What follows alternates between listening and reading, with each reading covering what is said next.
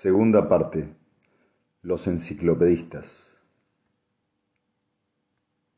Capítulo 1. Fragmento de la Enciclopedia Galáctica. Terminus. Su situación, ver el mapa, era extraña para el papel que había de desempeñar en la historia galáctica, aunque, como muchos escritores no se han cansado de señalar, también inevitable situado en el borde mismo de la espiral galáctica, planeta único de una estrella aislada, pobre en recursos e insignificante a efectos económicos, no había sido colonizado en los cinco siglos transcurridos desde su descubrimiento, hasta la llegada de los enciclopedistas. Era inevitable que a medida que crecía una nueva generación, Terminus se convirtiera en algo más que un apéndice de los psicohistoriadores de Trantor con la revuelta de Anacreonte y la llegada al poder de Salvor Harding, primero en la línea ilustre de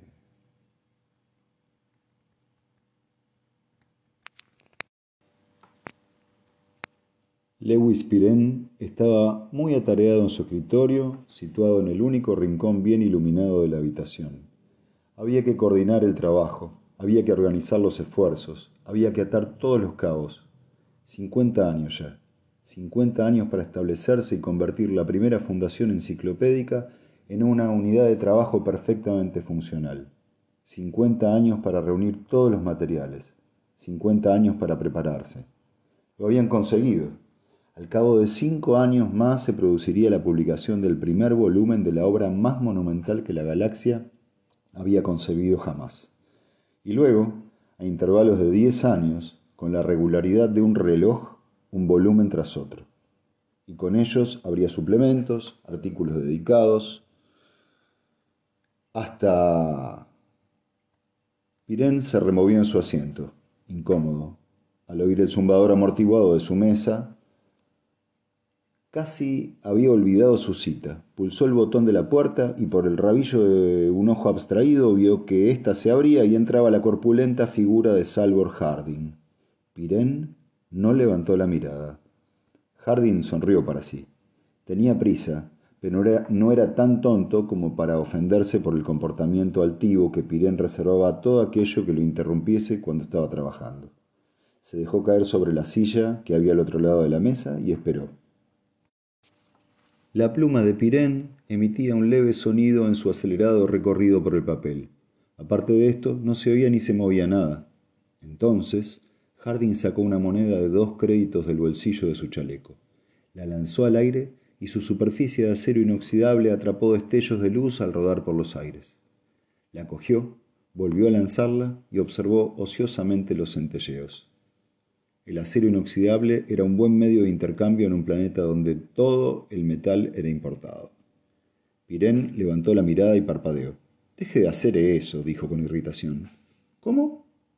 Esa condenada moneda, deje de tirarla al aire.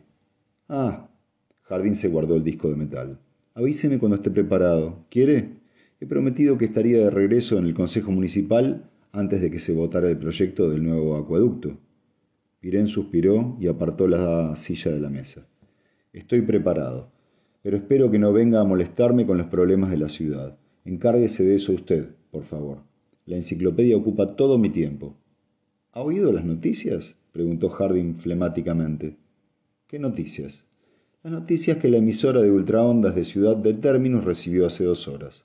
El gobernador imperial de la prefectura de Anacreonte ha asumido el título de rey. ¿Y qué pasa con eso? Pasa, respondió Harding, que ahora estamos aislados de las regiones exteriores del imperio. Ya sé que lo esperábamos, pero eso no quiere decir que la situación sea mejor. Anacreonte se encuentra justo en medio de lo que era nuestra única ruta comercial a Santini, Trantor e incluso Vega.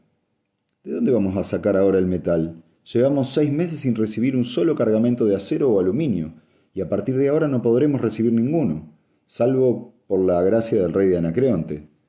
Pirén se encogió de hombros con impaciencia. Pues consígalos a través de él, entonces. ¿Cree que es tan fácil? Escuche, Pirén, según la constitución de la Fundación, la Junta de Administradores del Comité Enciclopédico posee plenos poderes ejecutivos. Yo, como alcalde, de la ciudad de Terminus, tengo el poder justo para sonarme la nariz y puede que para estornudar si cuento con su autorización. Este asunto le corresponde a usted y a su junta. Por tanto, estoy pidiéndole en nombre de la ciudad, cuya prosperidad, de cuya prosperidad depende que mantenga el comercio con la galaxia, que convoque una reunión de emergencia. Basta, ahórrese los discursos, no vienen al caso. Escuche, Jardín, la Junta de Administradores no ha vetado el establecimiento de un gobierno municipal en términos. Somos conscientes de que era una medida necesaria a causa del crecimiento demográfico que hemos experimentado desde que se estableció la Fundación hace 50 años y del aumento de la población que se dedica a asuntos no estrictamente relacionados con la enciclopedia. Pero eso no quiere decir que el primer y único objetivo de la Fundación haya dejado de ser la elaboración del compendio definitivo del conocimiento humano. Somos una institución científica financiada por el Estado, Jardín. No podemos y no debemos involucrarnos en la política local. ¿Política local? Por el dedo gordo del pie izquierdo del emperador, Pirén. Este es un caso de vida o muerte. Este planeta, Terminus, no está en condiciones de sustentar por sí solo una civilización mecanizada. Carece de metales, usted ya lo sabe.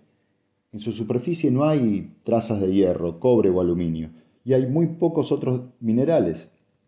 ¿Qué cree que será de la enciclopedia si ese idiota del rey de Anacronte decide conquistarnos? ¿Conquistarnos? ¿Olvida usted que estamos bajo el control directo del emperador en persona? No formamos parte de la prefectura de Anacronte ni de ninguna otra. No lo olvide. Formamos parte del dominio personal del emperador y nadie puede tocarnos. El imperio protege su patrimonio.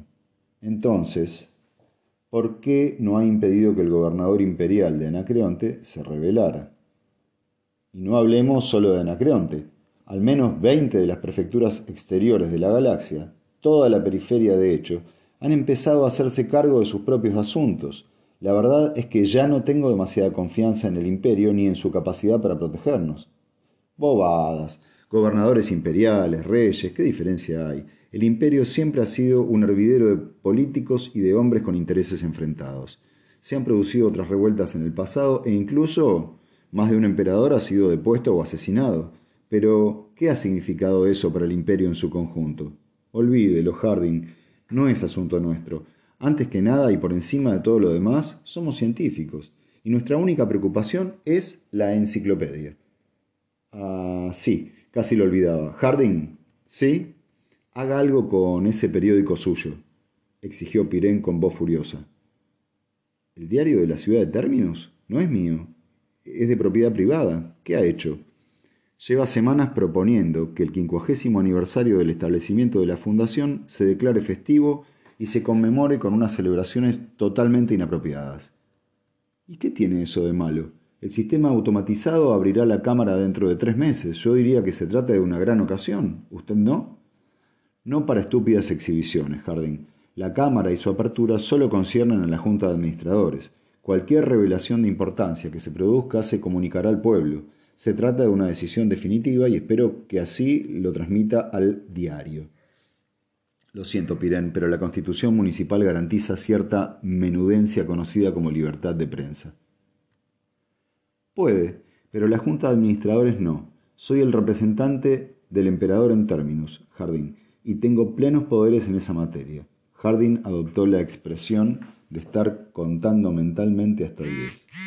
Con aire sombrío, repuso. Con respecto a su posición como representante del emperador, tengo una última noticia que darle. ¿Sobre Anacronte? Pirén frunció el ceño. Parecía molesto. Sí, van a enviar un emisario especial, dentro de dos semanas. ¿Un emisario? ¿Aquí? ¿De Anacronte? Pirén lo meditó un instante. ¿Para qué? Harding se levantó y apartó la silla del escritorio. Adivínelo. Y se marchó sin más despedida.